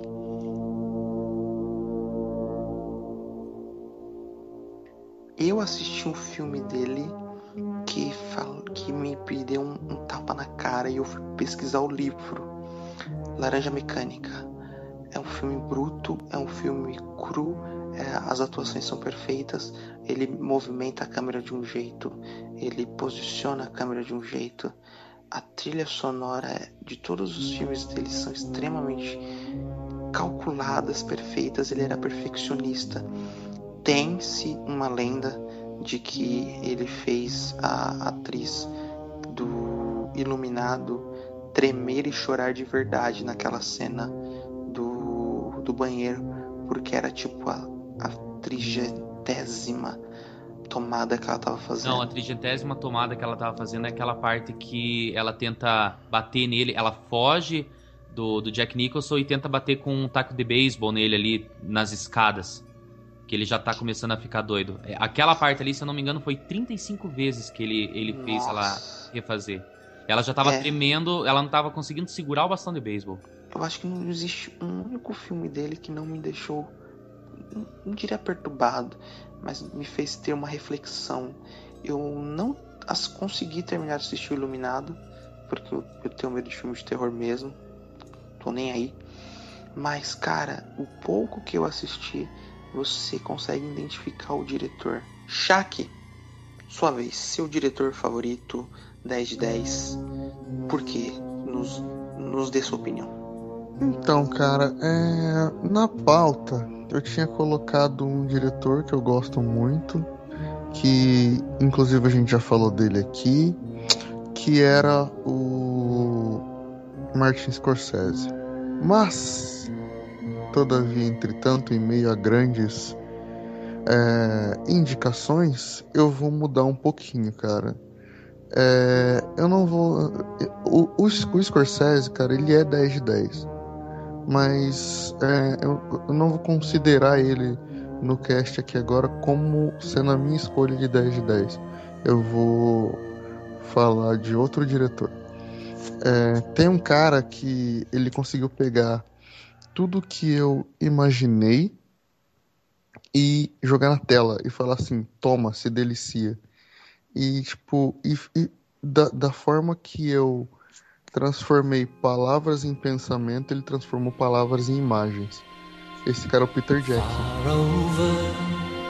The misty mountains rise, leave us standing upon the height. What was before? E tipo, apesar. Puta merda, você vai fazer eu chorar aqui, velho. Nossa. Cara, apesar dos pesares, apesar de alguns. Ele, ele deu umas dropadas de bola de vez em quando. Tipo, um quarterback passou a bola para ele. para poder ganhar o jogo, ele deixou a bola cair, mas conseguiu levar o time pro overtime e ganhar o jogo. É, ele pegou e, e, e, eu lembro, cara, a sensação de eu entrar no cinema com um RG falso e sentar lá e assistir o Retorno do Rei e ver assim, caralho, essa é a última vez que eu tô vindo pra Terra-média, cara, não é. acredito. É. E depois ele chegar e assim, Cara, não, você não é a última vez que você vai pra Terra-média, eu vou te trazer o Hobbit. Toma aqui de novo tudo isso daí que você quer.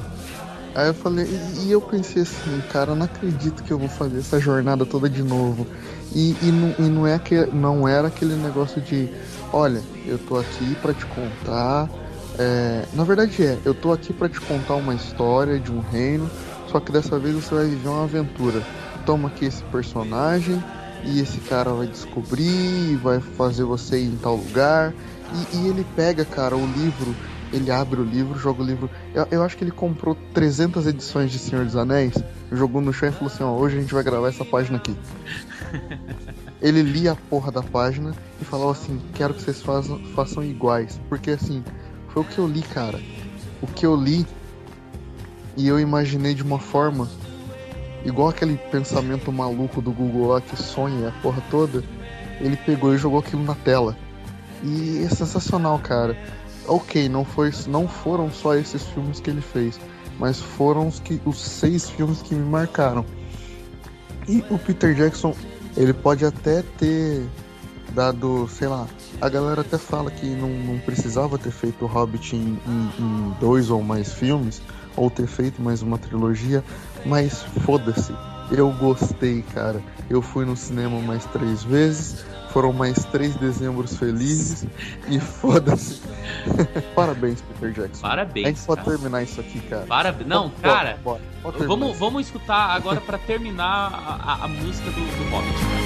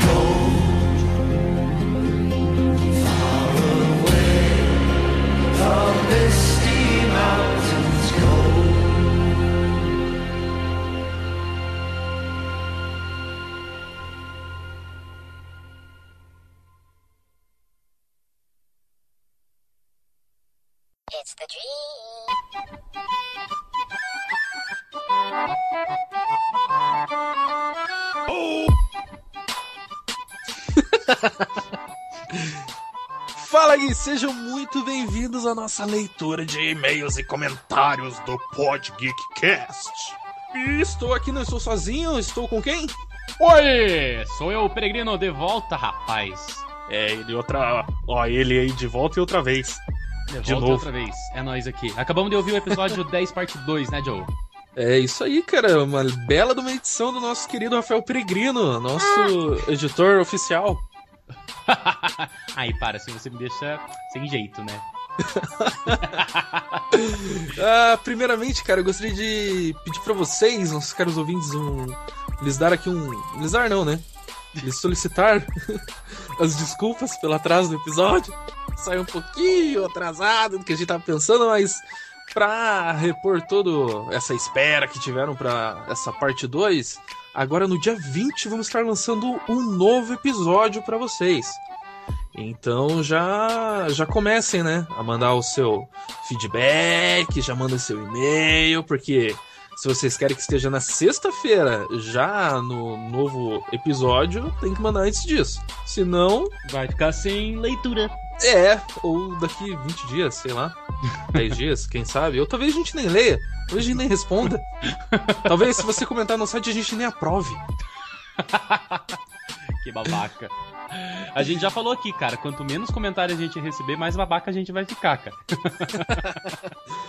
Cara, durante essa semana, eu acho que.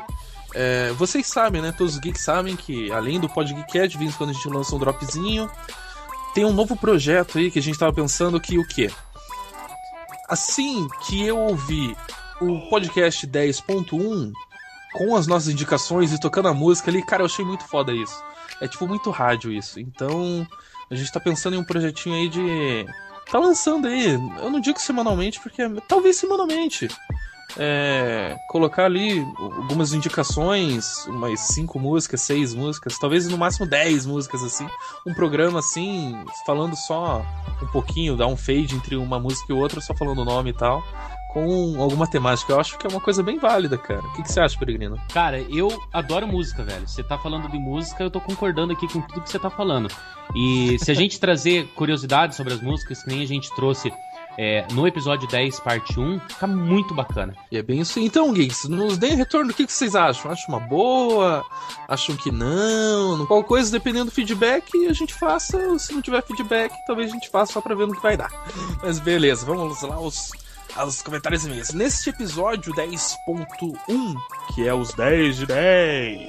Primeiro a gente teve o e-mail do Some Machado. E o que, que ele disse, nosso caro peregrino? Cara, ele falou uma coisa muito profunda, muito sincera, muito explícita ao mesmo tempo, mas veio do coração dele, é isso que importa, por isso que nós vamos falar agora.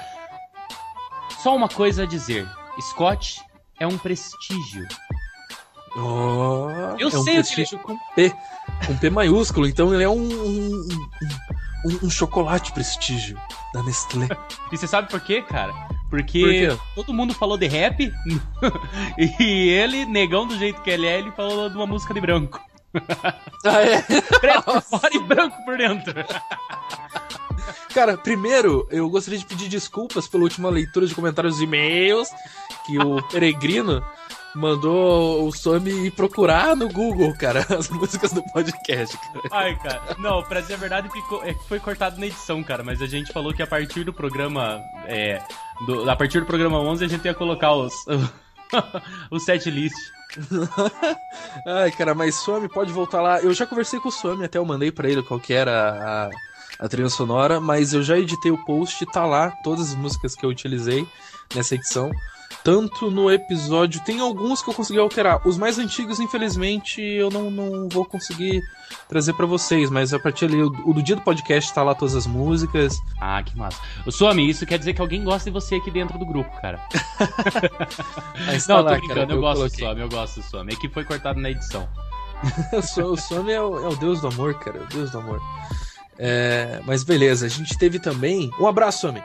A gente teve também um comentário da Bianca Lorar, cara. Uma ouvinte aí que já tá nos seguindo faz um tempinho. ela mandou uma bíblia. Gigante! O bagulho é enorme. Tanto que cada parágrafo aqui é uma pessoa que vai falar. E, tipo, cada um vai falar umas três vezes, pelo menos. E gaguejando ainda. Então vamos lá, eu vou começar aqui. Olá, rapazes. Aqui estou eu novamente para mais um feedback deste programa delícia, cara. Ah, obrigado. Não estou sendo legal, não. Gostei demais do último episódio e foi com certeza o meu preferido até agora. A edição estava bem diferente. Olá, Rafael. Olá. É. No começo nem parecia que eram vocês, no bom sentido. Olha aí, olha aí, tudo bem. Foi mal se a minha edição é minha sombria. Mas ficou impecável. O novo host fez um belo trabalho. Scott. Aí, ó. Parabéns.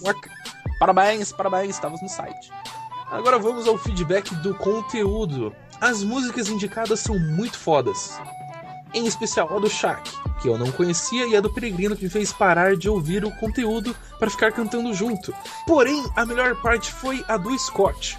Wicked Game é uma música sensacional. Ah, What? meu Deus, cara. Não. Aquela música lá, nossa. Nossa, cara. É que a, a edição cortou, cara, mas a gente ficou 30 minutos chorando ali. É, o, o- os pontos aqui no meu pulso já começaram a abrir, cara. Que, tipo, desde o dia que eu vi aquela música lá. Ela me fez voltar aos meus 14 anos de idade. Meu ex-namorado estava iniciando sua carreira de músico e ficávamos no quintal de casa dele ensaiando. Nossa, Hum. Hum. Aham, ensaiando. Lem- Fiquei pensando agora na Lorar cantando essa música. no quintal. Ai, ai, como que era, cara? Não, tem uma música de quintal lá, como que era? A gente dormia na rede. A gente ficava na rede. Na rede a gente fazia amor. Uma das suas maiores dificuldades era manter a afinação no refrão dessa música. Quando conseguiu, foi maior comemoração. Na hora em que ouvi a música no podcast, não pude deixar de comemorar ao relembrar dessa época gostosa da vida. Bom, quanto aos álbuns, mais uma vez, parabéns ao Peregrino. Ah, cá estou eu agradecendo a voz. Admiro demais essa característica que ele tem ao dar valor e conteúdo nacional. Eu sei que a indicação do Shaq também foi nacional, mas o Peregrino especificou isso. Eu não, eu vou ser sincero, cara, eu dou valor ao conteúdo nacional porque eu não sei inglês. Porque... Pô, dá mó trabalho traduzir a música, velho. ah, mas eu, eu agradeço. É, realmente eu dou bastante valor em música nacional e é isso aí. Vamos lá. Acredito que quanto mais conseguirmos enxergar material produzido no Brasil, maior qualidade e incentivo teremos na hora de produzir algo. 1406 era uma das únicas músicas que rodavam no jogo pirata do Guitar Hero, que comprei quando era mais nova. Foi uma bela escolha. Nossa. Ai, cara. Que bom que você que eu fiz você lembrar do Guitar Hero. Pois é, cara. Uma Poxa. coisa boa. Bom, sobre as séries não tenho muito o que falar, sou muito desatualizado em relação a isso. A única que vi das que citaram foi Lost, e só até a quarta temporada. O relato do Scott foi simplesmente incrível. Sou fascinada por essa paixão que ele tem ao falar dos filmes, diretores e artes em geral. Quando eu voltar a assistir, terei uma visão diferente do conteúdo. E livros? Ah, livros. Ah, livros. Desta vez a melhor indicação foi a do. De quem, Rafael? Do John. Ah, mas claro. Sou bitch do Paul e, portanto, maluca por tudo que leva o nome dele. O Gato Preto é um conto fantástico, ótimo para ser lido nesta sexta-feira 13, dia que envia o e-mail. Sabe quem que ataca na sexta-feira 13, Rafael? Eu sei. Quer ver? Quer...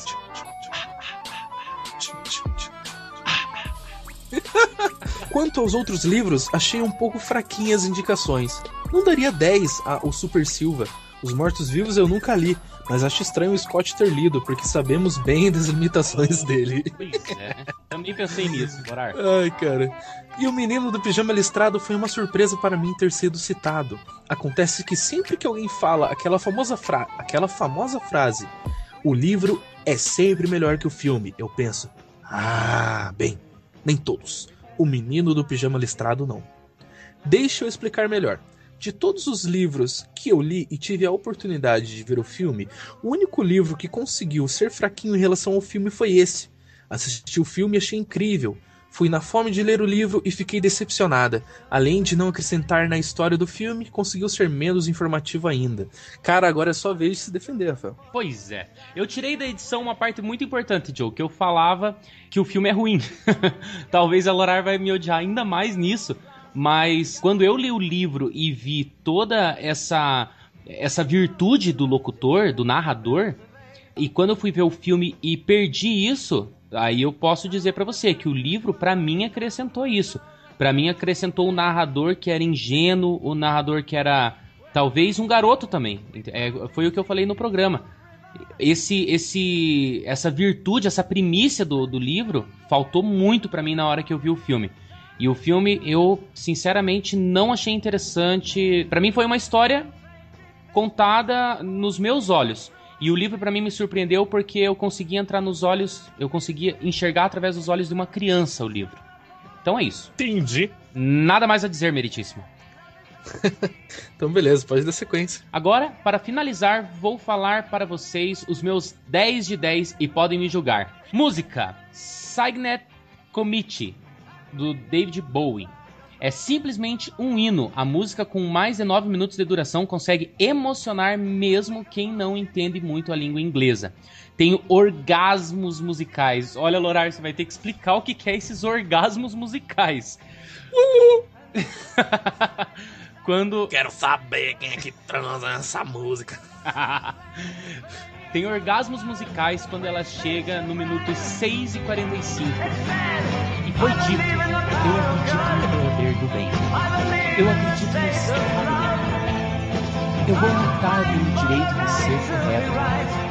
Eu vou matar para o bem de lutar pelo direito de ser correto. E a música tá rodando. Não preciso falar mais nada. Ok. Como álbum, vou deixar para vocês uma indicação nacional. Tenho certeza que se o peregrino não conhece, irá apreciar bastante.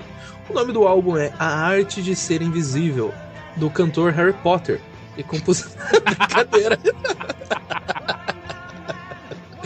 do cantor e compositor brasileiro Juliano Holanda.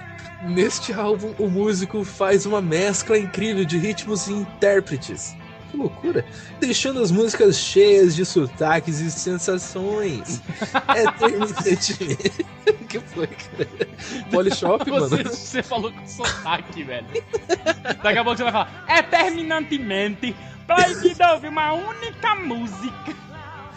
Elas são ímpares! Nenhuma se parece com a outra. Eu aconselho começar por Altas Madrugadas, Ouriço e Sonic. Não, é, e a minha favorita. Na primeira cadeira. Ai, cara. Em relação à série.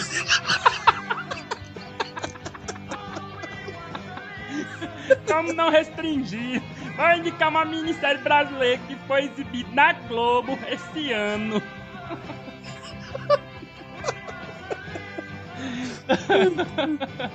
Intitulada como gênero de terror e drama.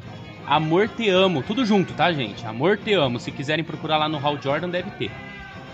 É uma produção incrível dirigida por Flávia Lacerda e tem como história central a trama da noiva cadáver. Olha que legal, Joe. Porém, se passa no Recife. tá. Uh, e a trilha sonora foi nada menos que o disco indicado acima, A Arte de Ser Invisível. Por ser uma Ah. minissérie, é bem curta e envolvente. Aconselho a todos a assistirem e, para a alegria dos apreciadores, a segunda temporada já está anunciada para o ano que vem. Enfim, acho que já já escrevi demais. Obrigado pelo ótimo programa, me diverti bastante. Abraços, Bianca Lorar. É isso aí. Show! Ah, legal, cara. Bianca, vou Legal. ouvir o teu CD. O, o teu CD não, quando você fizer um CD eu escuto. Mas eu vou. eu vou. Eu vou escutar os, o pessoal lá de cima, lá que eu esqueci o nome, a arte de ser invisível. Eu vou escutar eles, hein? É isso aí, cara. Eu também vou. Não, não vou, não. Eu vou sim, vou sim. Você manda. Você... Pior que a Bianca, ela, eu tenho ela adicionada no Face, ela me manda ali no Spotify de vez em quando algumas músicas, cara. Eu escuto. Ah, que legal. E ela, me- ela me, me manda umas músicas legais, cara. Até no episódio 10, as primeiras músicas lá. Episódio 10, não. Mentira, episódio 10 não foi eu que editei. No Drops, o dia do podcast, as primeiras músicas foram indicações dela, cara. Então. Ah, que legal. É, beleza. Galera, então, eu vou pedir novamente para que nos paguem com comentários, É com feedbacks. É, lá no colunageek.wordpress.com. Você vai entrar lá, vai ter. Hoje nós só temos os posts dos programas, tanto do Podgeekcast quanto dos drops e dos futuros que virão. Então é só entrar lá, é, comentar lá. Possivelmente você terá que fazer o login com sua conta do Google, mas é coisa sossegada. Todo mundo tem Google, uma conta no Gmail. Se você não tem, cria. Fazer o quê? Ah, caso você não queira comentar, mas queira nos mandar um e-mail mais detalhado e tal, ou alguma coisa, digamos, ah, eu quero dar um feedback, falar que isso isso tá ruim, mas eu não quero que eles leiam, não quero que outro pessoal veja também, não tem problema. Só manda lá pra, pra qual e-mail, Rafa? Você pode estar mandando para o aculturageek.gmail.com. Beleza. Nós temos também o Twitter, arroba. Lá só tá, por enquanto, aparecendo quando nós é, mandamos um episódio novo, mas pelo, pelo menos se você seguir o arroba e deixar no, é, colocar a gente como favorito, é, sempre que postar um programa novo, já vai aparecer o tweet pra você instantâneo, já vai estar no, no, no nosso blog. E depois de uns 20 minutinhos vai estar no feed. Ah, temos também o Facebook, Coluna Geek, ou facebook.com.br Coluna Geek, você vai cair direto na nossa página, dê, o nosso, dê um curtir lá. Ah, de vez em quando a gente tá postando algumas coisinhas lá sobre tudo da cultura pop, um trailer novo. Ah, estamos pensando aí, de vez em quando, colocar uma resenha de alguma coisa lá, mas possivelmente vai estar colocando isso no blog. Mas dá uma curtida lá, só para fortalecer nós. Para finalizar essa leitura, eu gostaria de perguntar: cadê o Bruno Oliveira e cadê o Júlio de Porto Alegre, Rafael? Cadê, cara? Eu não sei onde eles estão, cara. Eu tô Cara- sentindo uma saudade batendo aqui no meu peito. Pois é, cara. Bruno Oliveira, ele foi e disse que estavam seguindo desde o início, que os temas estavam ótimos e tal. Mas ainda não mandou mais um feedback, cara. Eu posso até estar vendo o seu download aqui, mas eu quero que você converse com a gente, pô. Você foi o primeiro que nos mandou um feedback. Então vale a pena, né, cara? Ah, Júlio de Porto Alegre, eu lembro até o Júlio da, da Cidade Baixa. Cidade Baixa, olha só, isso aí. Cara, cadê você, mano? Conversa conosco. Logo Cadê, mais vai estar saindo. lá- logo mais vai estar saindo aí um, um podcast de games, igual você falou, cara, que você sugeriu.